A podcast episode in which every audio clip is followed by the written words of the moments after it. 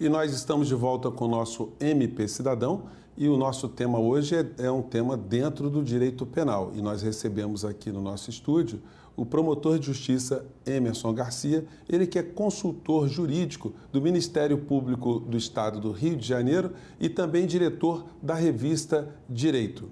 Doutor Emerson, obrigado mais uma vez por estar conosco aqui. E eu queria começar aqui com, com o tema do nosso programa, a Lei 12.850. O que, que fala essa lei exatamente? Zé Fernandes, a Lei 12.850 é denominada Lei das Organizações Criminosas. Ela surgiu num contexto em que o Estado brasileiro via-se sufocado pelo crescimento de grupos que estavam tomando de assalto distintas searas da nossa convivência social, política e econômica. A lei das organizações criminosas ela aperfeiçoou a concepção de quadrilha ou bando, originária da, do artigo 288 do Código Penal. Já tínhamos tido uma lei de organizações criminosas, a Lei 9034, que não foi muito bem sucedida pela timidez dos instrumentos que instituiu, então surgiu esse diploma normativo. Qual é o objetivo dessa lei? Essa lei definiu organização criminosa, estabeleceu mecanismos de investigação, benefícios para o réu colaborador ou investigado colaborador, estabeleceu tipologias penais para que eles de alguma forma influíssem nessas investigações e também estabeleceu regras procedimentais para que o juiz seguisse no âmbito do processo penal. Então, a Lei 12.850, ela considerou organização criminosa como sendo aquela associação de caráter permanente em que há divisão de tarefas e que é composta por quatro ou mais pessoas direcionadas à obtenção de vantagem, direta ou indireta, em razão da prática de infrações penais cuja pena combinada seja superior a quatro anos ou que tenha um caráter transnacional.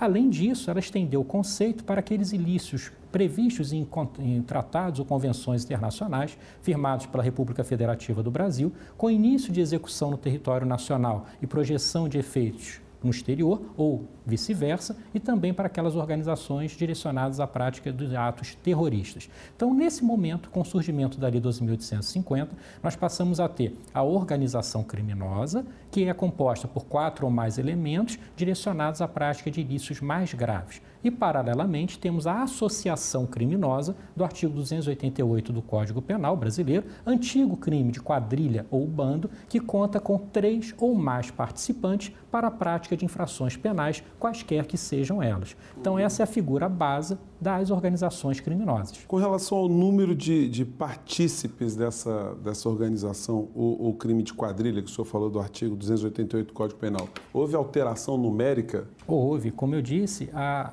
organização criminosa é composta de quatro ou mais participantes. Ou seja, no mínimo quatro. No mínimo quatro. E a associação criminosa do artigo 288, antiga quadrilha ou bando, contenta-se com três ou mais. Na redação anterior do artigo 288 do Código Penal, eram quatro ou mais participantes. Então, agora nós tivemos essa diferenciação. Três nós podemos incluir no âmbito do artigo 288 do Código Penal para aquela reunião direcionada à prática de qualquer infração penal. A organização criminosa exige quatro ou mais para a prática de infrações penais de maior gravidade. E a partir do momento que nós enquadramos determinado grupamento, determinada reunião de pessoas de caráter permanente, com divisão de tarefas, no conceito de organização criminosa, nós atraímos toda uma técnica de investigação, toda uma técnica procedimental que visa aumentar o poder do Estado em coibir esse tipo de ilícito. Uhum. A investigação ela foi sensivelmente robustecida com a previsão de uma série de técnicas, com a retração de amarras anteriormente opostas ao acesso à informação, com o objetivo de coibir esse tipo de ilícito. Pois, doutor Emerson, a, a, a, materialização da quadrilha, vamos dizer assim, ela se transmutou com, com o tempo. Né? Quando eu estudei direito penal lá atrás, a ideia que a gente tinha de quadrilha é que é, era um grupo de pessoas que normalmente era localizado e preso em flagrante. É, é, essa, essa uni, unidade agora de, de, de, pessoas, ela não precisa necessariamente ser formada de pessoas que estejam no mesmo lugar ao mesmo tempo. Né? É, é possível você ter uma quadrilha sem que necessariamente alguém esteja um do lado do outro fisicamente. Perfeito, a sua observação é muito interessante. A organização criminosa contemporânea, ela reúne indivíduos que não raras vezes sequer estão no mesmo território. Eles podem estar no território nacional, enquanto outros em países alienígenas ou em bases territoriais diferentes, exercendo funções, funções diversas e não poucas vezes sequer com contato físico imediato. A organização criminosa, ela se aprimorou E se o Estado não se aprimora, o Estado desorganizado não consegue lutar contra o crime organizado. Então, o objetivo da Lei 2.850 foi aparelhar o Estado, dando-lhe instrumentos para que ele pudesse fazer face ao crescimento dessas organizações criminosas. Porque, se nós pararmos para pensar, quando nós nos deparamos com um homicida, o homicida, tecnicamente, é aquele que tirou a vida de outro de modo doloso. Matar alguém é o tipo penal do artigo 121 do Código Penal. Mas nós temos homicidas em série que são aqueles que desviam verbas da educação, da saúde e deixam nossa população simplesmente padecer a própria sorte. Então, as organizações criminosas, elas abrigam os grandes homicidas do território nacional, mas eles são homicidas sem puxar o gatilho. Agora, doutor Emerson, a sociedade tem a impressão de que leis penais mais duras, elas fazem com que o crime é, diminua, que haja uma diminuição criminosa. Como é que o senhor vê essa questão? A, funcionalidade da lei penal, ela tem, tem atraído inúmeras discussões por parte das escolas penais. Qual é a funcionalidade da pena? A pena ela busca retribuir o mal, ela busca prevenir a prática do ilícito. Nós temos uma prevenção de ordem geral, alcançando todos os meliantes em potencial. Nós temos uma prevenção de ordem especial, evitando que aquele que venha sofrer a pena volte a delinquir. Então, há muitas controvérsias sobre a funcionalidade da pena e, em particular, da lei penal. A visão que eu tenho tido, pelo menos sob a ótica pragmática, a partir de dados empíricos colhidos na realidade, da pesquisa científica, é a seguinte: a lei penal, por mais dura, por mais exacerbada que seja, ela nunca vai conter a criminalidade. O que pode conter certos aspectos da criminalidade é a lei penal que alcance a realidade, aquela que se projete efetivamente em nossas vidas e que, na qual o criminoso faça sentir os efeitos dos seus atos.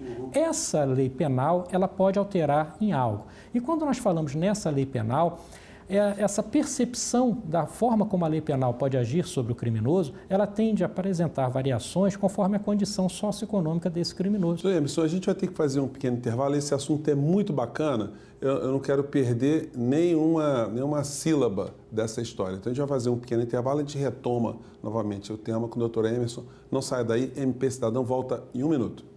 E nós estamos de volta com o nosso MP Cidadão e o tema hoje está muito bacana. A Lei 12.850, nós estamos abordando aqui vários aspectos. E no bloco anterior, eu interrompi o doutor Emerson Garcia, ele que é consultor do Ministério Público aqui do Rio de Janeiro, numa questão que, que é uma questão que é pouco é, aprofundada nos debates de direito penal. Se a pena ela intimida o criminoso. Eu interrompi o doutor Emerson. Doutor Emerson, eu queria que o senhor retomasse daí. Em conclusão às considerações anteriores, a minha observação é a seguinte. A percepção do criminoso em relação à pena, ela tende a oscilar conforme sua condição socioeconômica e a equação que ele forma a respeito do risco e do benefício que ele vai obter com a prática infratora. Quando nós pegamos uma pessoa de baixa condição socioeconômica, o que é muito comum no Brasil, em que a educação é objeto de luxo, e boa parte da nossa população não tem acesso a prestações básicas para uma vida digna, essa pessoa que se dedica à prática da criminalidade, ela não tem a mínima noção a respeito da lei penal ou a respeito das consequências dele praticar este ou aquele ato ou ele desistir da prática daquele ato. Ele será movido por outros impulsos. Ele irá analisar o benefício imediato que ele irá obter e sabe do risco de vir a ser preso. As consequências daí para frente porque a experiência tem ensinado, fogem da esfera de previsibilidade dessa espécie de infrator.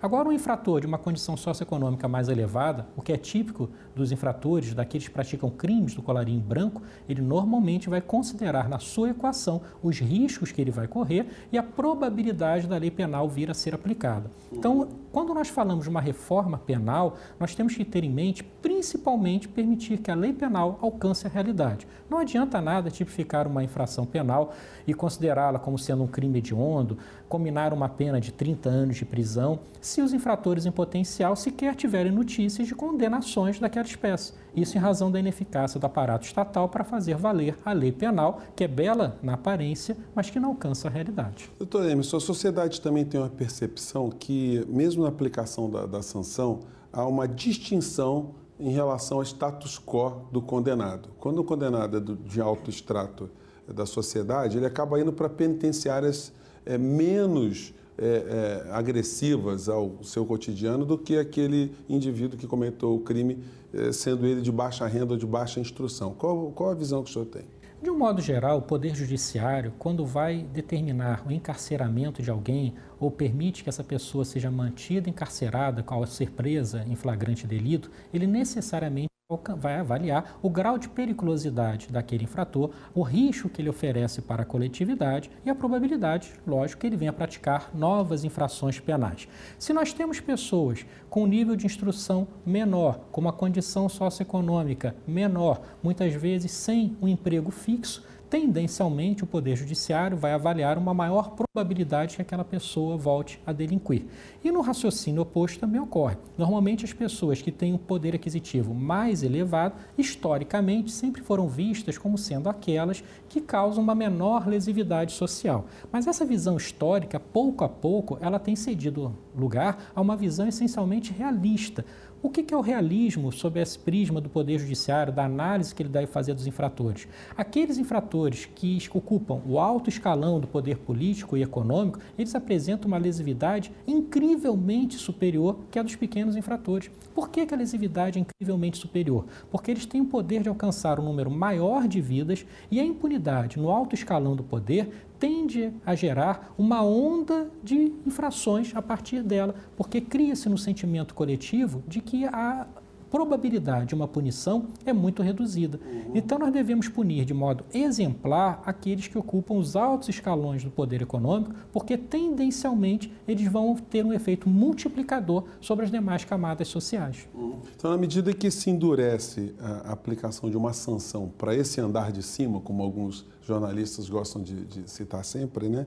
É, esse cálculo que se faz antes do cometimento de crime, ele pode levar em consideração que se o delinquente for preso, a sanção vai ser muito mais dura. Né? Perfeito, mas esse cálculo deve considerar principalmente os instrumentos de investigação de que o Estado irá dispor para fazer com que a lei penal alcance a realidade. Há um jurista da Idade Média, Bonifácio, em que ele dizia que as leis humanas, com demasiada frequência, são como teias de aranha elas aprisionam as pequenas moscas e são dilaceradas pelos grandes pássaros. O nosso desafio é não permitir que os grandes pássaros continuem a dilacerar as nossas leis penais. E esse quadro está se alterando, isso é perceptível. Nós temos grandes empresários, políticos influentes presos na nossa realidade, isso graças ao redimensionamento da nossa concepção da punição do ilícito que passa pelo robustecimento da investigação penal. Mas para que isso continue a funcionar, é necessário que a sociedade brasileira tenha percepção das tentativas de manipulação.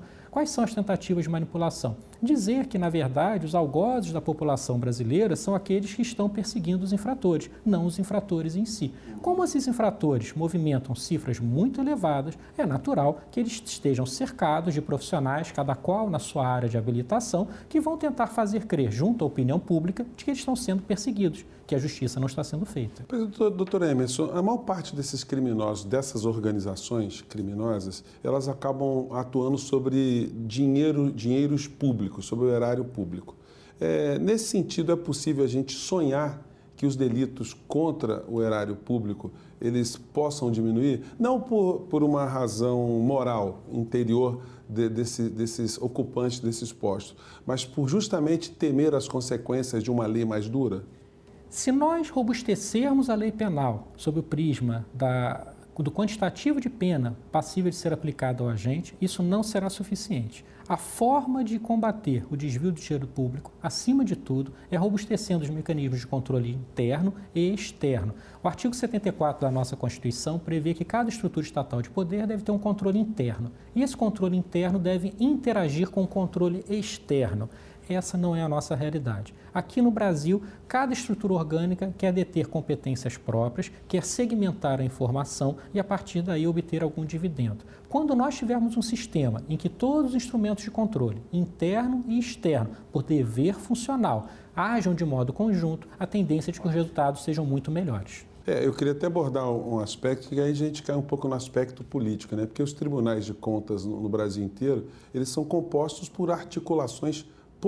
Né? Isso acaba causando uma influência muito grande na análise dessas contas, né, doutor Emerson? É, esse é um aspecto muito lamentável. Nós temos exemplos no Brasil em que pessoas foram alçadas como a posição de conselheiro dos tribunais de contas estaduais e que sequer têm nível superior quando é necessário uma notória especialização contábil, econômica, jurídica, financeira para exercer aquela função. Além da reputação ser ilibada. Além da reputação ser ilibada. Então, tem indivíduos que não têm uma reputação ilibada, pelo contrário, têm uma reputação no anverso, um outro tipo de reputação, e são alçados às cortes de contas. Os tribunais de contas, instituídos aqui no Brasil pela influência firme de Rui Barbosa, eles devem desempenhar um papel muito importante. Mas para que esse papel seja desempenhado, é necessário que os tribunais de contas, acima de tudo, tenham transparência na informação.